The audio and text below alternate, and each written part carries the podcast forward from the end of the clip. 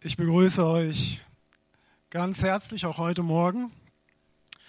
Ihr könnt ja nicht in mich hineinschauen, ist auch gut so, aber jeder würde dann sehen, dass ich inwendig immer am Beben bin, wenn ich hier vorne stehe. Es braucht eine Zeit, ehe sich sowas dann legt bei mir.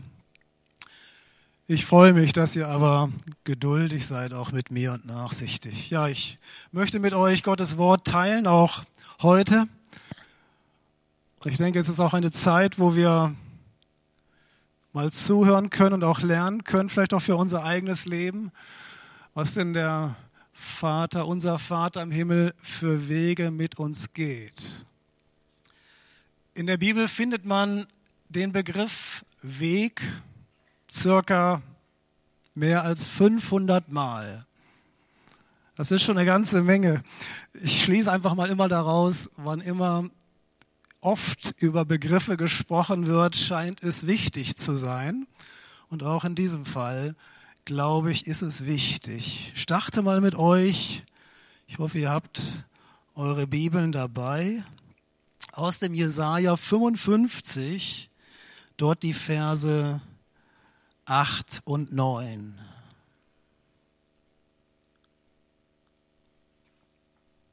Ich gebe euch die Zeit, auch mal nachzuschlagen. Das ist eine gute Übung. Dort steht, meine Gedanken sind nicht eure Gedanken und eure Wege sind nicht meine Wege, spricht Jahwe.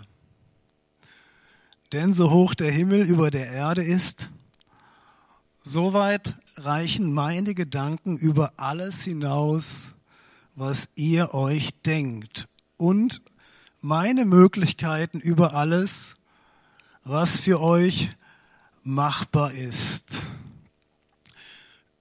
Ich blicke ja in auch überwiegend reife Gesichter, die schon eine ganze Menge auch Wegstrecke ihres Lebens unter die Füße bekommen haben. Und ich versuche mal mit euch zu kommunizieren, auch in der Form. War bis jetzt immer klar und auch für euch das nachvollziehbar, welche Wege ihr in eurem Leben gehen musstet? Oder war nicht so manches Mal an mancher Wegeskreuzung so das Fragezeichen übergroß in euren Augen und ihr sagtet, Herr, Wohin soll mein Leben eigentlich gehen? Warum befinde ich mich gerade jetzt auf diesem Wege? Ich weiß nicht, ob ich an euch vorbeirede oder ob es euch anders geht. Ich kenne das in meinem Leben sehr häufig. Fragezeichen, Herr, welchen Weg willst du einfach eigentlich gehen mit meinem Leben? Welchen Weg willst du einfach eigentlich gehen mit oder in dem Leben meines Bruders und meiner Schwester. Und es stimmt, dass dieses biblische Wort, und es tut uns auch schwer, oder manches Mal fällt es uns schwer, auch sich diesem Worte anzunähern, stimmt. Gottes Wege sind höher als unsere Wege. Seine Gedanken sind höher. Und in der Praxis heißt das oftmals so ernüchtert, Fragezeichen. Herr, ich verstehe deinen Weg nicht. Und du machst es mir auch nicht einfach, deinen Weg zu verstehen. Und Gott sagt, auch das stimmt. Ja? Es ist nicht einfach. Ich hörte mal von unserem Präses, dem Johannes Justus, folgenden Satz. Er sagt, alles nehme ich aus der Hand Gottes, auch wenn es mir nicht immer schmeckt. Ja, ich glaube, jedes, jeder Christ, jeder, der sein Leben mit Jesus und auch mit Gott lebt, der wird an dieser Frage irgendwo vielleicht auch schon mal Magen-Darm-Probleme kriegen, Verdauungsschwierigkeiten. Alles, Herr, nehme ich aus deiner Hand, auch wenn es mir nicht immer schmeckt. Es hängt vielleicht zusammen auch mit einer biblischen Wahrheit und die heißt, abwärts, äh, aufwärts führt nach Gottes Wörterbuch immer abwärts. Und abwärts führt bei Gott nach oben. Ich hoffe, ich habe jetzt so ein wenig die Einleitung geschafft, um euch mitzunehmen und möchte jetzt auch mal ins Alte Testament mit euch schauen. 1. Mose 37. Und dort berichtet die Bibel über einen jungen Menschen namens Josef. Ich bin mal so frei und frage, weiß jemand nichts über diesen Josef? Dann nehme ich mir auch die Freiheit, das mal kurz zu umreißen. Soll ich es mal kurz tun? Josef war 17 Jahre alt. Er startete oder dort beginnt die Bibel in so einer Phase der Träume und der Visionen. Das führte doch schnell zu einem Streit mit seiner Familie, sprich mit seinen Brüdern. Es war ein tiefer Streit, der sich in die Beziehung dieser Familie wirklich hineinsetzte, bis dahin, dass sie ihm übel mitspielten. Aber in seinem Wegesverlauf, und da waren mit Sicherheit auch sehr viele Fragezeichen, hat Gott einen höheren Plan gehabt.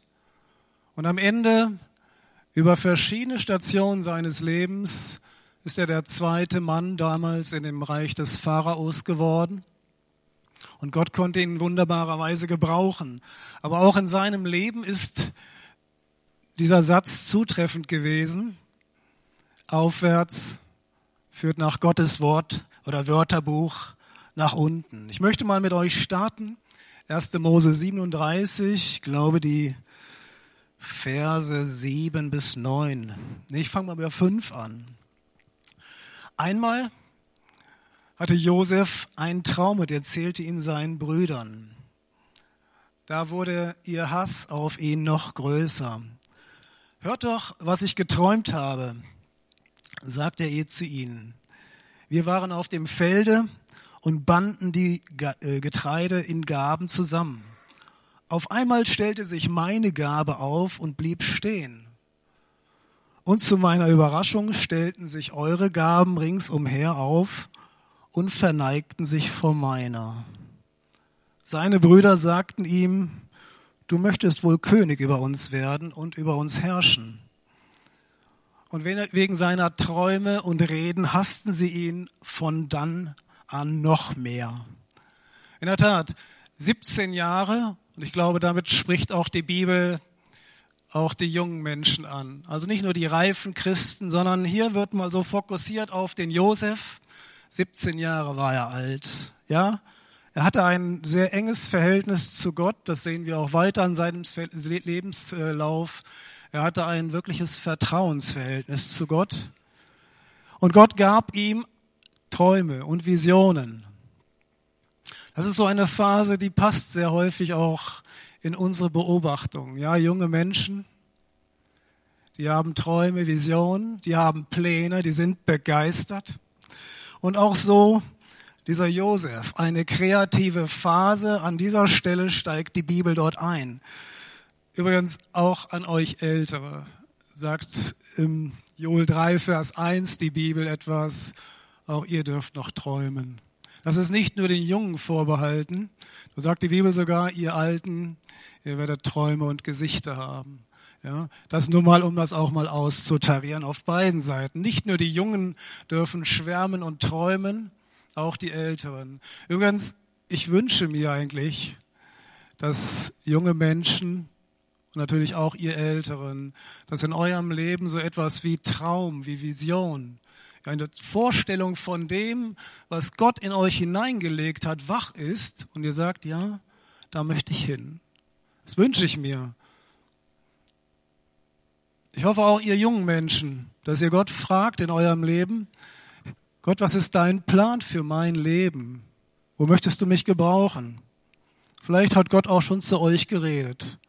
Ich möchte euch ermutigen, immer wieder auch offen zu sein, so wie Josef dafür. Es war die Zeit der Träume, die Zeit der Vision bei Josef gewesen, eine kreative Phase. Und er war begeistert. Das drückte sich dann nicht immer in Klugheit aus. Das musste er dann leidvoll erfahren, weil er eben halt in dieser Phase der Begeisterung, das floss über seine Lippen und er erzählte seinen Brüdern davon und die mochten das denn gar nicht hören. Und so begann quasi sein Lebensweg ziemlich kurz nach dieser Visionsphase mit einer Phase der Ernüchterung. Ja, wo die Brüder ihm dann sagten, und es waren Menschen, die ihn ernüchterten, seine eigenen Brüdern, hör mal, willst du über uns herrschen? Er erlebte im Weiteren eine Phase der wirklichen Ablehnung seiner Brüder. Vers 11. Seine Brüder waren eifersüchtig auf ihn. Und sein Leben verlief, verlief trotz des klaren Redens Gottes nicht einfach. Ich weiß nicht, wie es uns geht oder wie es euch geht, aber ich glaube, wir sind als Menschen, als Abbild Gottes soziale Wesen. Ich glaube das auch für mein Leben. Wir wollen dazugehören. In einer Familie finden wir Identität oder in einer Gemeinde, an deinem Arbeitsplatz, wenn du dort ausgegrenzt wirst, in irgendeiner Form dort nicht mehr Teil einer sozialen Gemeinschaft wirst, das bleibt nicht ohne Konsequenz auch für dein eigenes Leben. Wenn du kommst in einen Raum und die Gespräche werden still, das macht was an uns. Ja? Vielleicht hattest du einen tollen Plan, wolltest irgendwas machen und du merkst, hier ist die Luft aber komisch. Ja, Josef, eigentlich als war er der elfte Sohn gewesen, ja, mit zehn Brüdern erlebt diese krasse Ablehnung. Und dort, ich glaube, Gott war auch am Ende dahinter und es ist wieder so ein Beispiel der hohen Wege Gottes. Aber dort ließ Gott den Josef in diese Phase hineinlaufen. Das eine sind die Träume und dann konfrontiert mit der Realität. Vielleicht siehst du auch in deinem eigenen Leben Parallelen sagst, ja, Träume hatte ich. Aber dann sind sie mit der harten Realität konfrontiert worden. Vielleicht in deiner eigenen Familie, vielleicht in deiner eigenen Gemeinde. Und du merktest, wie du ernüchtert wurdest. Vielleicht kann es so sein, auch in deinem Leben dann tritt ganz schnell auch Angst in unser Leben, Angst vor Ausgrenzung und vor Isolierung. Jeder Mensch hat Angst vor Ausgrenzung und vor Isolierung. Das sind Phasen, auch die, durch die lässt uns Gott gehen. Interessant an dieser Stelle, und auch das lesen wir auch im Worte Gottes, Josef hatte zu seinem Vater ein ganz besonderes Verhältnis.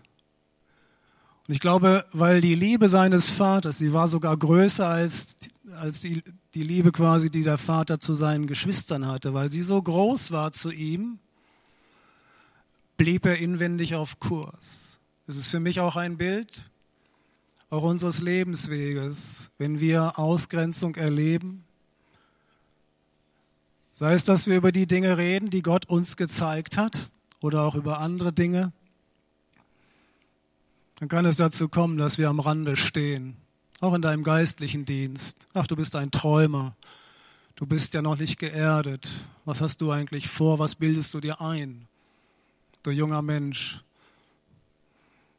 Wenn die Liebe zu dem Vater, zu deinem Vater, dem himmlischen Vater, in einer besonderen Qualität ausgeprägt ist, ich glaube, dann beginnst du auch an diesem Punkt und Gott führt dich in eine Phase auch der Charakterreifung hinein, dass du trotz einer Isolation sagst, mein Vater liebt mich.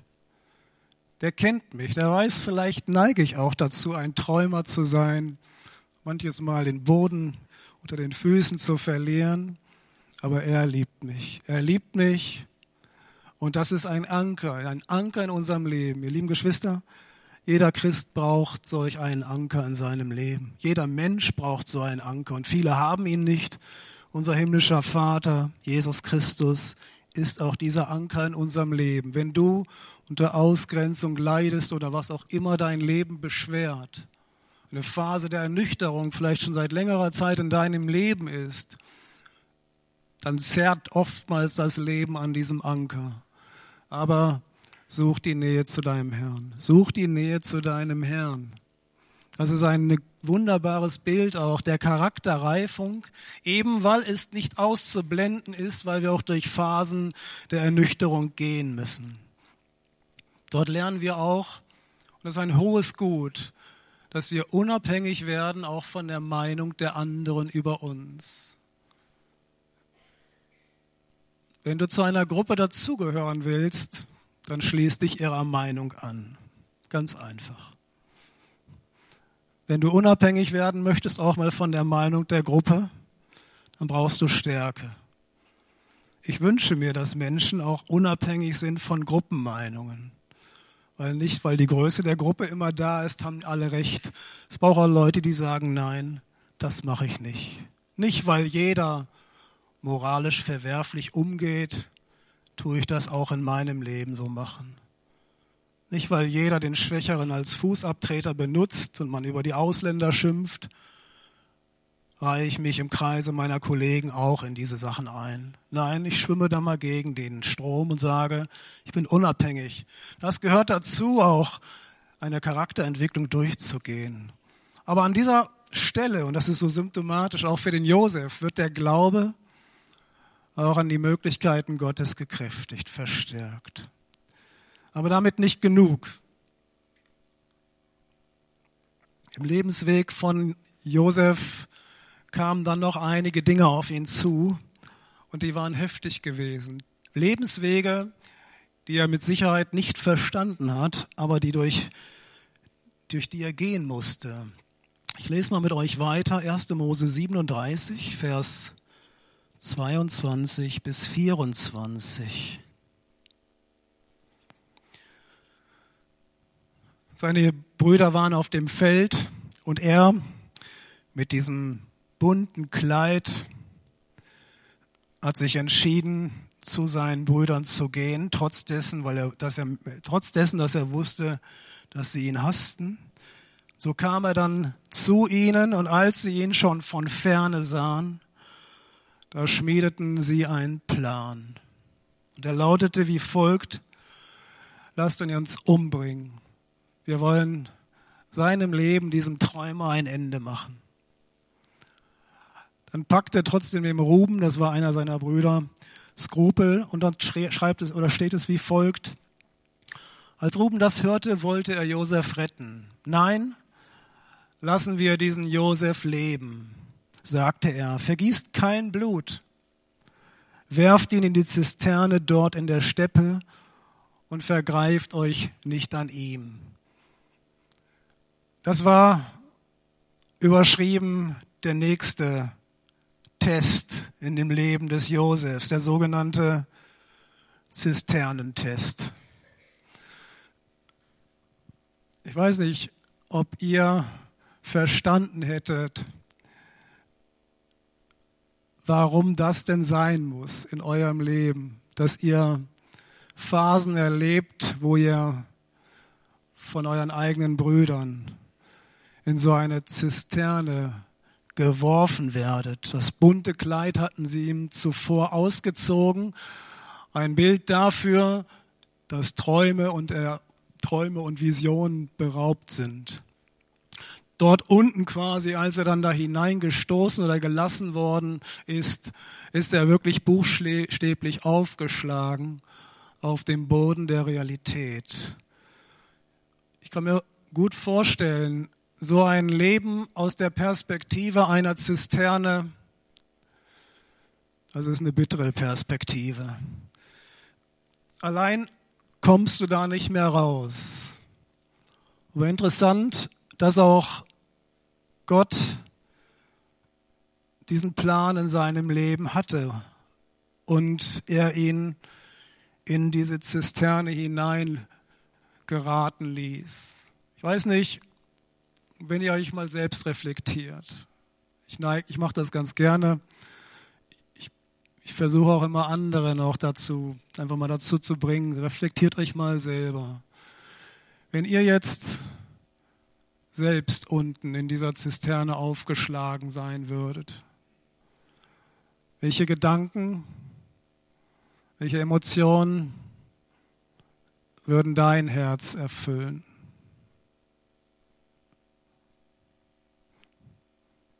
Ich weiß es nicht. Ich will es auch gar nicht formulieren.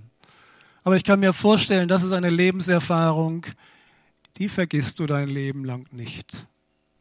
Und das wird ein tiefer, tiefer Einschnitt in deinem Leben sein, wenn du dich in so einer, in einer aussichtslosen Situation wiederfinden würdest. Ich musste mich erinnern an das, was in Gottes Wort steht. Und das hat viele Jahre später David geschrieben im Psalm 23. Und ich glaube, es ist so plastisch wie zutreffend und kann auch dir, wenn du vielleicht so eine in einem Zisternentest gerade drin steckst, kann dir Hilfe sein. Wisst ihr, was er schreibt? Psalm 23, Vers 4. Und ob ich schon wanderte im finsteren Tal, fürchte ich kein Unglück.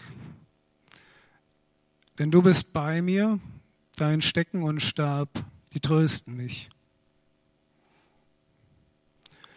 Kann sein, dass Gedanken des Hasses, der Vergeltung, der Rache in dieser Phase eigentlich, und das ist menschlich, das ist absolut menschlich. Ich will nicht sagen, ob es verwerflich ist, es ist menschlich, dass sie dein Herz so innerlich umklammern. Und machen wir uns nichts vor. In unseren Familien, auch in unserer Gemeinde haben wir schon allzu oft Situationen erlebt miteinander, wo es innerlich unser Herz gepackt hat.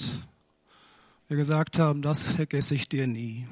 Ich sprach gestern, ja, am Freitag mit meinem, mit einem Kollegen, sein Betriebsleiter, und sag, Erwin, was machst du über Weihnachten? Er sagte, ich fahre auf die Schwäbische Alb, dort hat unsere Familie eine kleine Hütte, dort treffen wir uns als Familie. Meinte ich, und Freust du dich auf diese Zeit? Wird es eine Feierzeit oder wird es eher doch eine kritische Zeit? Und dann sagte er, soll ich ehrlich sein? Ich hoffe, es wird eine gute Zeit. Aber da gibt es so vieles in unserer Familie, was noch nicht geklärt ist. Und ich hoffe nicht, dass quasi dieser Konflikt, dieses Familientreffen überschattet. Machen wir uns nichts vor. Unser aller Leben ist davon geprägt. Und es gibt solche Situationen, wo Menschen an uns schuldig werden. Und wir in unserem Herzen konfrontiert werden, auch mit Abgründen anderer Menschen. Und dann an unserem Herzen ein Prozess startet. Was lasse ich wachsen an Gedanken in meinem Herzen? Ich finde das, was David dort formuliert hat, und ob ich schon wanderte im finsteren Tal und ob ich schon in dieser Zisterne hänge, dein Stecken und dein Stab trösten mich. Beginne mal auch deine Lebenssituation aus der Perspektive Gottes zu betrachten. So kann dir dieser Vers nicht nur ein Anker werden, sondern der kann, der kann ein lebenserhaltender Vers sein, ja. Auch wenn nur noch ein ganz schwaches Licht am Ende des Tunnels ist. Ich wünsche euch das. Ich wünsche eigentlich keinem, dass er durch solche Krisen gehen muss. Aber Gott lässt es zu, weil er auch einen höheren Plan mit uns hat. Und nun müssen wir manches Mal dadurch, damit auch offenbar wird, was in unserem Herzen sich festigt. Lebenserfahrung, die wir nie vergessen.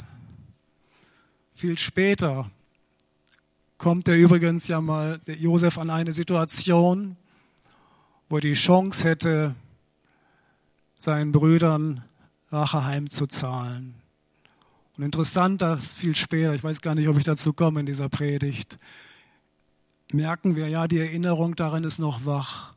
Aber Josef hat das als eine, ein Moment der Charakterreifung in seinem Leben später wahrgenommen. Ihr hattet vorgehabt, mich umzubringen, aber der Herr hat es wunderbar geführt.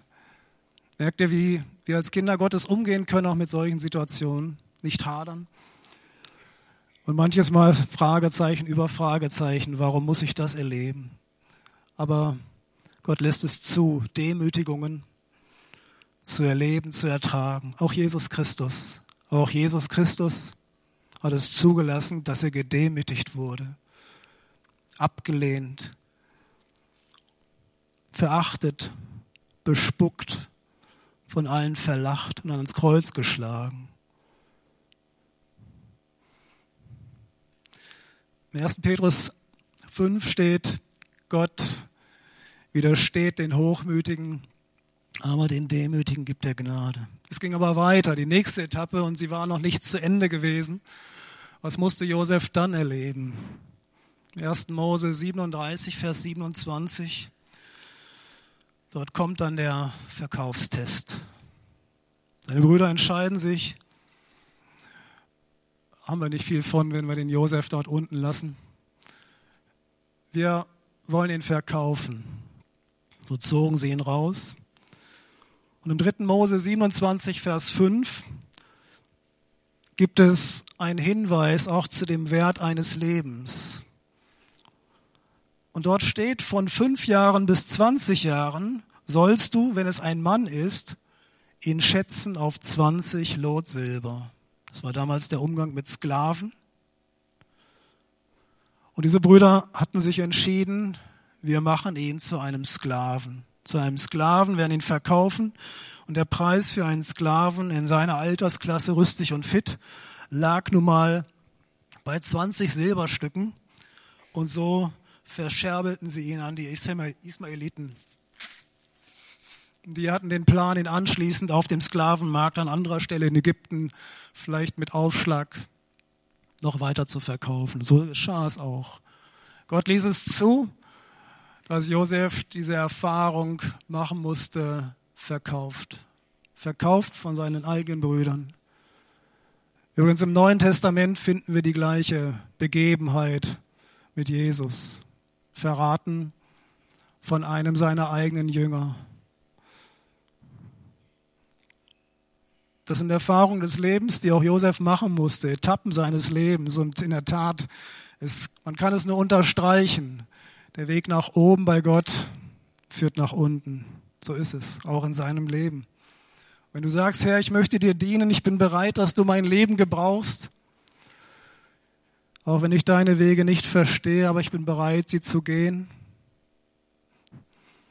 dann kann es auch passieren, dass Gott sagt, diesen Punkt der Charakterschule, den musst auch du erleben, damit du dein Herz demütigst, es hinlegst vor mir. Aber Gott hat dennoch einen Plan und Gott hat nicht, er, wir wissen aus seinem Worte, und das kann ich nur unterstreichen und nicht laut genug sagen, Gott ist, hat Pläne der Liebe mit unserem Leben, keine Frage. Aber er ist auch ein, ein weiser Zubereiter, ein weiser, ein weiser Lehrer. So hatten sie ihn verkauft. Dann ging es weiter. Ich weiß gar nicht, wie spät das ist, damit ich die Uhr nicht überstrapaziere. Danke. Versen 37, äh, im Kapitel 37, die Verse 30 bis 34. Die möchte ich gerne mal lesen. Das ist der nächste Test. Dort wird Josef von seinen Brüdern bei seinem Vater für tot erklärt. Da riss er sein Obergewand ein der Junge ist nicht mehr da. Was sollen wir jetzt bloß machen? Da schlachteten sie einen Ziegenbock, tauchten Josefs Obergewand in das Blut. Dann schickten sie das prächtige Gewand zu seinem Vater und ließen ihm sagen, dies haben wir gefunden. Ist dies vielleicht das Gewand deines Sohnes? Und er erkannte es, schrie auf, das Gewand meines Sohnes. Ein böses Tier hat ihn gefressen, zerfleischt, zerfleischt ist Josef. Und so trug er tiefe Trauer über seinen geliebten Sohn in seinem Herzen. Das ist ein Test von seinen eigenen Brüdern für tot erklärt werden. Menschen sagen, du bist für mich gestorben. Das sind Erlebnisse, die sind physisch schmerzhaft. Wo Menschen sagen, mit dir möchte ich nichts mehr zu tun haben. Ich habe keine Gesprächsbasis mehr mit dir. Auch in diesen Worten, wie sie es dem Vater sagten, das, waren, das war ein Ausdruck der Rache gewesen. Ja. Menschen können so sein, auch Brüder können so sein und Geschwister. Das ist wiederum aber auch eine Phase der unglaublich wertvollen Charakterbildung, die auch Gott mit uns geht. Und ich möchte euch an dieser Stelle nochmal in den Psalm zurückführen. Psalm 17, Vers 1 bis 3. Und jetzt nochmal genau auch vorlesen, was dort David sagt. Es war ein Gebet Davids und er passt sehr gut auch zu der Begebenheit, die Josef erlebte. Herr, höre die gerechte Sache, merke auf mein Schreien. Merkt ihr wieder diese enge Vaterbeziehung? Vernimm mein Gebet von vernimm mein Gebet von Lippen, die nicht trügen. Sprich du in, in meiner Sache. Deine Augen sehen, was recht ist. Du prüfst mein Herz und suchst es heim bei Nacht. Du läuterst mich und findest mich. Und jetzt geht's weiter. Und das ist ein, das ist eine Schule, wo ich nur sagen kann, Herr, ich möchte da stillhalten. Ich habe mir vorgenommen, schreibt David, dass mein Mund sich nicht vergehe, trotz all dessen, was er erlebt hat. Im Treiben der Menschen bewahre mich vor gewaltsamen Wegen durch das Wort deiner Lippen. Merkt er, wie dieser tiefe Anker in der Beziehung zu Gott, unserem himmlischen Vater, solche Situationen können dazu gebraucht werden, dass wir dort festhalten an ihm und sagen, nein, in meinem Herzen, in meinem Herzen lasse ich nicht zu, dass ich dort ins Wanken gerate. Dann ging es weiter. Sie hatten ihn verkauft, er ließ sich auch gut verkaufen, er war von schöner Gestalt mit 17 Jahren. Und so kam er in das Haus des Potiphars. Gott hat es so gefügt, dass er in dieses Haus kam. Wir können es in dem Vers, im Kapitel 39, die Verse 1 bis 5 lesen. Ich nehme mir die Zeit. Josef war von den Ismaeliten nach Ägypten gebracht worden und sie verkauften ihn an einen ägyptischen Hofbeamten des Pharaos namens Potiphar. Er war der Befehlshaber der Leibwache, doch Jahwe stand Josef bei, sodass er ihn alles, sodass ihm alles gelang, was er tat. Er durfte im Hause seines ägyptischen Herrn bleiben.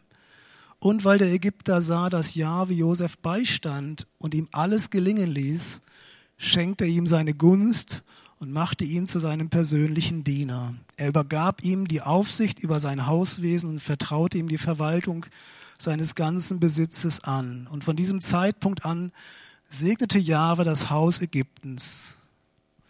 Eine Phase raus aus der Zisterne, der Verkaufstest hinter ihm, der für tot erklärt Test hinter ihm und jetzt so ein Aufstiegstest. Gott ist mit ihm und Gott gibt ihm Gunst. Er lernt an dieser Stelle der Josef Umgang auch mit Erfolg, Umgang mit Verantwortung. Er hatte schon eine beträchtliche Schule auch innerhalb dieser kurzen Tage seines Lebens hinter sich. Wenn wir weiterlesen, in dieser Phase des Aufstiegs kommt eine weitere Phase. Und das ist die, wo die Frau des Potiphars Gefallen an diesem hübschen jungen äh, Josef gefand, fand. Und sie, so steht es dort, ließ nicht ab, auf ihn einzuwirken und zu sagen, leg dich zu mir, mein Herr ist gerade nicht im Haus. Das ist ein Test, durch den müssen auch wir als Kinder Gottes immer wieder gehen. Ein moralischer Test. Ich hörte von Billy Graham, als er in seiner erfolgreichsten Phase war und er hat vor, ich glaube, keiner hat vor mehr Menschen gepredigt als er. Kann sein, dass Reinhard Bondke mittlerweile ähm, die gleiche Zahl hat. Aber zusammen mit, glaube ich, zwei oder drei ganz erfolgreichen Evangelisten seiner Zeit haben sie sich zusammengesetzt und gesagt, wir wollen ein Manifest auch in unserem Dienst festlegen.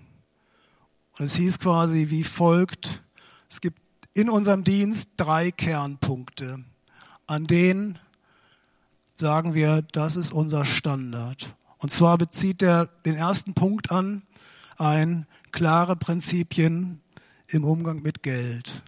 Billy Graham für sich gesagt. Gesagt, wir machen alles, was wir bekommen, offen und transparent. Klarer Umgang mit dem anderen Geschlecht. Keine Mauscheleien, keine Dinge hinter verschlossenen Türen, wohl wissend, dass das Phasen sind, in denen kann ein Dienst zu Fall kommen. Und dann gab es noch einen anderen Test, das ist der Umgang mit Macht und Ehre. Das sind so drei, drei Kern- und Reizthemen, an denen zeigt sich Charakterfestigkeit von Menschen. Und machen wir uns nichts vor, wir alle sind Menschen, ausgestattet mit Begierden, ausgestattet, das ist in uns hineingelegt mit Trieben dergleichen. Und allzu oft, fast täglich will ich sagen, wenn auch wir mit Entscheidungen konfrontiert, wie gehe ich auch mit solchen Themen um. Das war bei dem ganzen Erfolg, den Josef hatte, nicht zu unterschätzen gewesen. Täglich der Verführung Aug in Aug zu stehen. Und irgendwann mal packte sie ihn beim Kleid und sagte, leg dich zu mir, jetzt ist der Augenblick. Und Josef, ein Mann, der in seinem Herzen ganz genau wusste, das würde mich zu Fall bringen. Dort steht, er riss sich von ihr los, sie packte noch sein Gewand und so floh er aus dem Haus. In diesem Aufstiegstest auch ein moralischer Test, durch den Gott ihn gehen ließ. Und Josef hat sich entschieden, ich bleibe treu. Ich nehme nicht die Chance beim Schlawittchen, merkt ja keiner und gebe mich dem hin. Ihr lieben Geschwister, Gott hat einen Plan mit unserem Leben, keine Frage. Aber auch wenn Gott in noch so mächtiger Weise auch in dein oder in mein Leben hineingesprochen hat, so gibt es Phasen, wo auch wir zu Fall kommen können, gerade an diesen Knackpunkten. Auch ihr jungen Menschen, euch sage ich das ganz deutlich, auch ihr werdet immer wieder auch an diesem Punkt der Moral, Umgang miteinander des anderen Geschlechts Knackpunkte haben.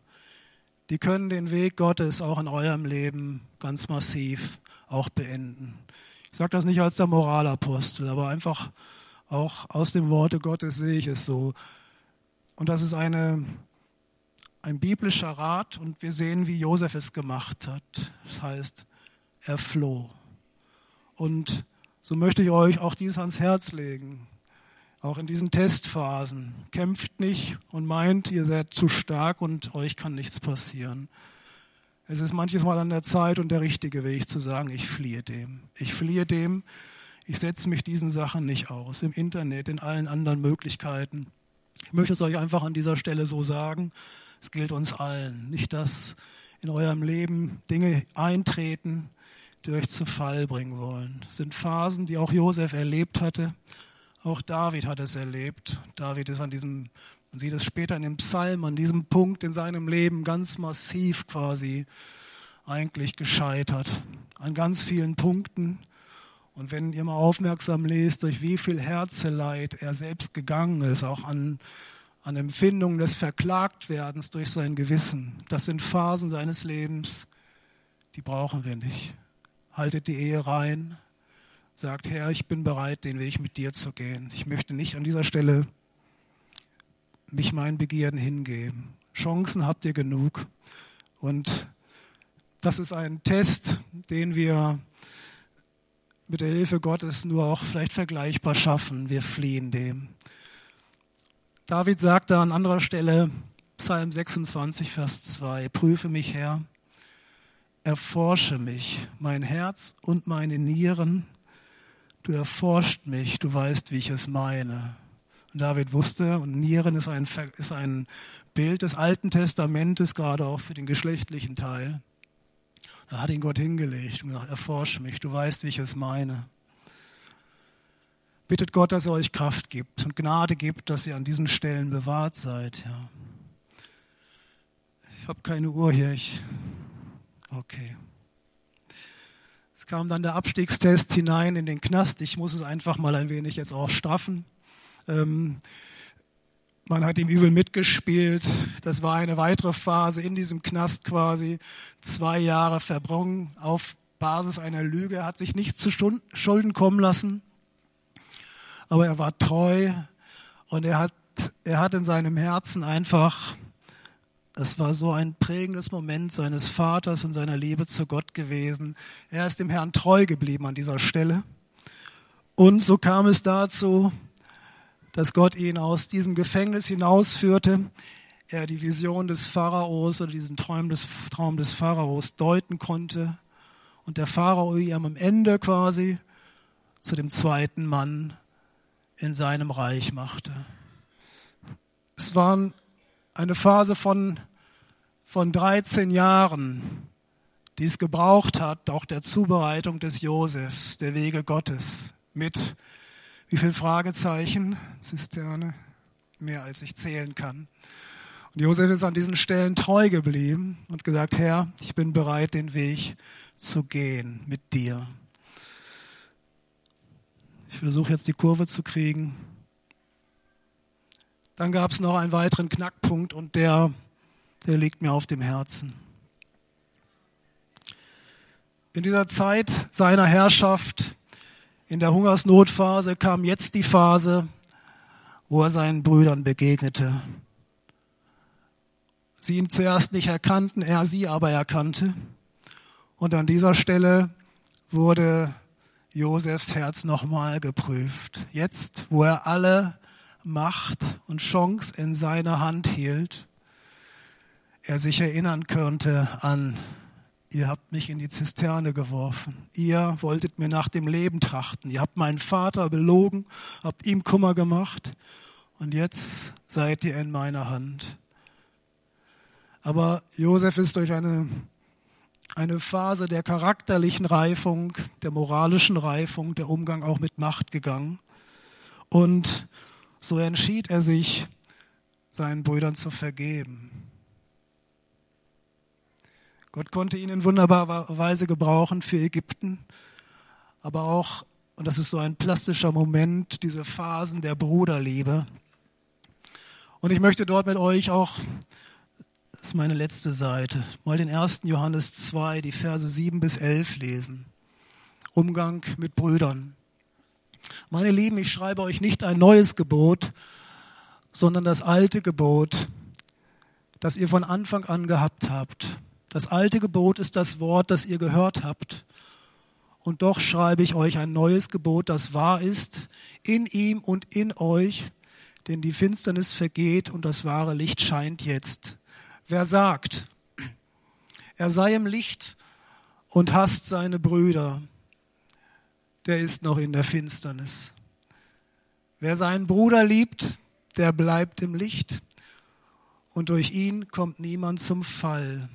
Wer aber seinen Bruder hasst, der ist in der Finsternis und wandelt in der Finsternis und weiß nicht, wo er hingeht, in die Finsternis, hat seine Augen verblendet. Das ist ein, ein Wort auch des Neuen Testamentes zum Umgang mit Brüdern. Und über die Geschichte des Josefs habt ihr das Spektrum auch des möglichen Umgangs und der Erfahrung haben wir ja vor Augen geführt bekommen. Unseren Vater können wir gut leben. Aber mit unserem Bruder, da kommen die Gedanken an die Zisterne und ich weiß nicht was zurück an uns, an alle Kränkungen und dergleichen. Und die Bibel sagt deutlich. Und wir sehen einfach, wie auch Josef das gelebt hat. Die Bibel sagt deutlich, wenn du sagst, du liebst Gott, aber deinem Bruder, dem kannst du nicht vergeben. Du hast ihn, du hältst ihm die Dinge nach dann bist du ein Lügner. Das ist ein hartes Wort. Sprich, deine Augen sind verblendet.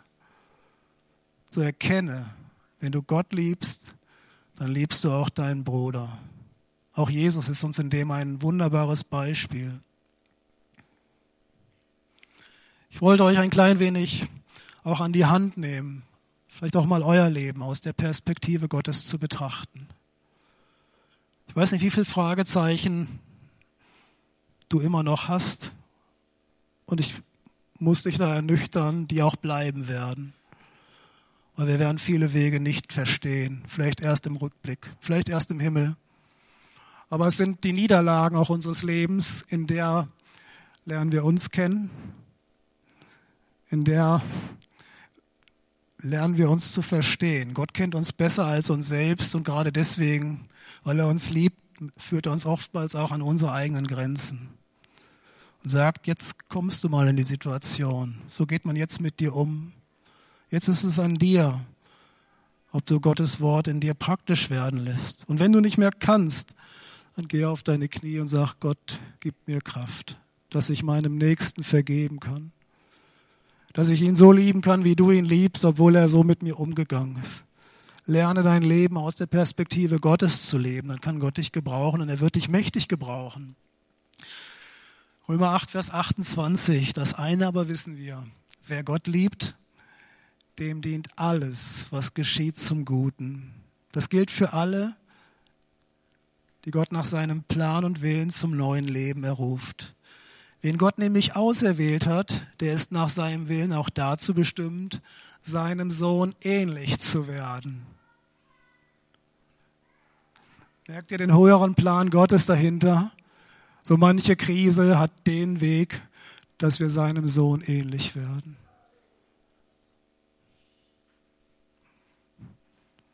Damit dieser der Erste ist unter vielen Brüdern und Schwestern. Ich bin an dieser Stelle eigentlich auch am Ende und ich glaube, es gibt viele Momente auch der Ermutigung, auch in diesem, in dieser Geschichte des Josefs, dieser dieser Auf- und Abstiegstest, die durch Gott uns gehen lässt.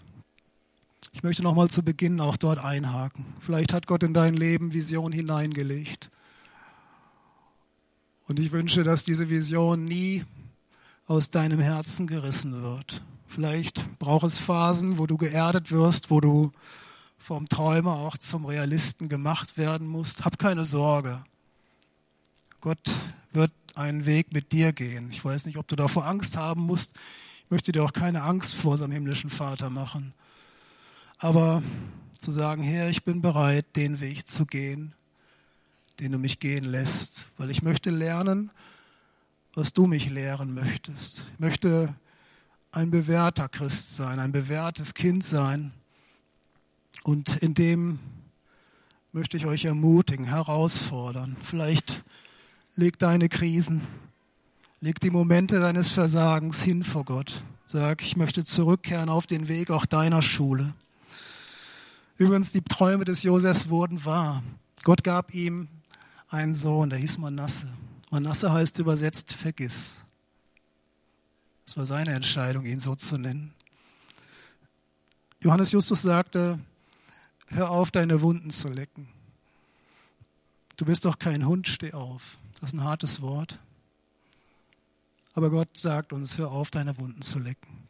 Hör auf, dich zu beklagen über die Schwierigkeiten in deinem Leben. Ich weiß, sie können so schwer sein. Aber sag, Herr, ich bin bereit, den Weg, den du mich gehen lässt, aus deiner Hand zu nehmen. Auch wenn es mir nicht schmeckt, ich glaube, dass du einen guten Weg hast.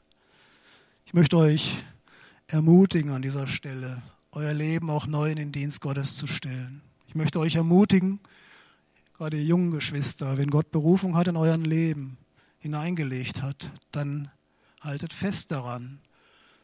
Geht durch diesen, Pfad, diesen Weg auch der Bewährung. Gott wird bei euch sein. Gott wird euch gebrauchen. Nicht jeder von euch wird der zweite Mann im Staate werden. Gott hat nicht mit jedem diesen gleichen Plan. Aber Gott wird euch gebrauchen, wenn ihr bereit seid, euer Leben ihm hinzugeben. Vielleicht sind einige hier, die überhaupt an dieser Frage noch keine Entscheidung getroffen haben, dem Herrn zu folgen.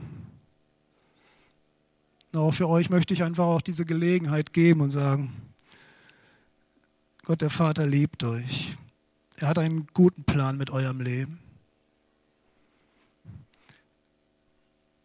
Und es ist heute auch die Chance zu sagen, Vater, ich höre deine Stimme. Ich komme durch den Sohn Jesus Christus zu dir. Vergib mir meine Schuld. Ich möchte, dass mein Leben ab heute dir gehört. Du sollst der Herr meines Lebens sein. Ich lade euch ein dazu. Ich lade dich dazu ein, wenn du an diesem Punkt stehst, eine Entscheidung zu treffen. Ich denke, es ist an der Zeit, dass wir gemeinsam aufstehen. Und ich möchte auch diese Botschaft auch mit Gebet beenden. Ich glaube, dass Gott sein Werk tut. Wenn einer Fürbitte braucht, wenn einer Zeiten braucht, wo er vielleicht auch mal mit jemandem redet über seine Krisen, sein Gewissen, auch mal vor den Ohren eines anderen, auch mal offenlegen möchte, dann soll dazu Gelegenheit sein. Ich möchte aber auch keinen nötigen, möchte euch aber auch ermutigen, dass ihr zum Herrn kommt und Dinge nicht einfach wieder mit nach Hause nehmt, mit denen ihr euch schon so lange rumtragt. Lass uns einen Chorus miteinander singen. Wenn jemand Fürbitte braucht oder eine Entscheidung treffen möchte in seinem Leben, ihr seid dort frei. Ich darf euch einladen, nach vorne zu kommen oder auch auf eurem Platz, wie ihr es möchtet. Amen.